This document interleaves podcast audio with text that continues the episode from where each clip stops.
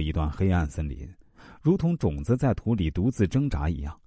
在这段黑暗的时间里，你要忍受各种委屈、辛苦、隐忍，不被认可、不被理解、真心不被接纳，付出没有结果。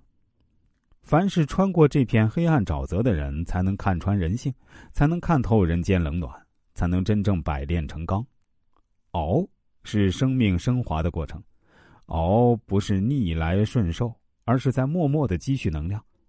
所有的卓然不群都是逼出来的，所有的功成名就都是熬出来的。成熟在逆境，醒悟在绝境。真正的强者是属于那些夜晚在被窝里哭泣，而白天却又能若无其事的人。人的能量也分为三种，分别是初级、高级和顶级的。这三种能量该怎么获取呢？初级的能量从食物中获取，人类的初级能量靠吃饭喝水解决，饮食是人类赖以生存的基础。在过去缺衣少食的阶段，人活着就是为了获取这些基本能量。当然，我们早就过了这个阶段，现在很少还有人处在三餐不饱、食不果腹的阶段。如今呢，很多人喜欢追求各种美食，这其实是一种低级欲望的满足，追求的是一种口腹之欲、食色性也。然而，无论多么可口的食物，给我们补充的都是一种初级能量，它不能让一个人思想升华。高级的能量在高人中获得。人类的高级能量需要跟高人对话，你碰到的所有问题，一定有一百本书早就给你安排的明明白白。穷人往往是阅读太少，玩乐太多，这是很多人的真实写照。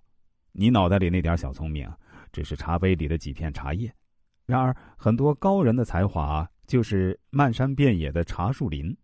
很多大师，他们的思想精华都凝结在书和文章里，不读真是太浪费了。未来社会，人与人竞争，本质就是认知的竞争。不同认知的人将生活在不同维度的世界里。高认知的人看低认知的人呢，就如同人类看蚂蚁。提升认知的唯一途径，就是要靠和高人对话。学习和阅读就是和高人对话的最佳方式。顶级的能量从自我中获取。而列宁说：“当一个人开始反思自己时。”他将进入伟大的起点。苏格拉底说：“我唯一知道的就是我什么都不知道。”看一个人的成长速度，就在于他用了多长时间发现自己之前的愚蠢。如果五十岁才发现自己前半辈子很愚蠢，代表五十年才成长迭代了一次；如果这个月就发现自己上个月的愚蠢，恭喜你，代表你一个月就进步了一次。愚蠢本身不可怕。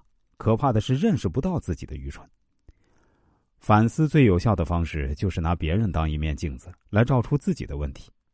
普通人喜欢听好听的话，如同小孩喜欢吃糖，甜而无益；高手喜欢听难听的话，如同大人喜欢喝茶，苦而排毒。不要认为自己什么都是对的，自我是自我成功最大的障碍。遇到不如你的人，要坚定自己的想法。遇到和你差不多的人，要怀疑自己的想法；遇到比你优秀的人，要否定自己的想法。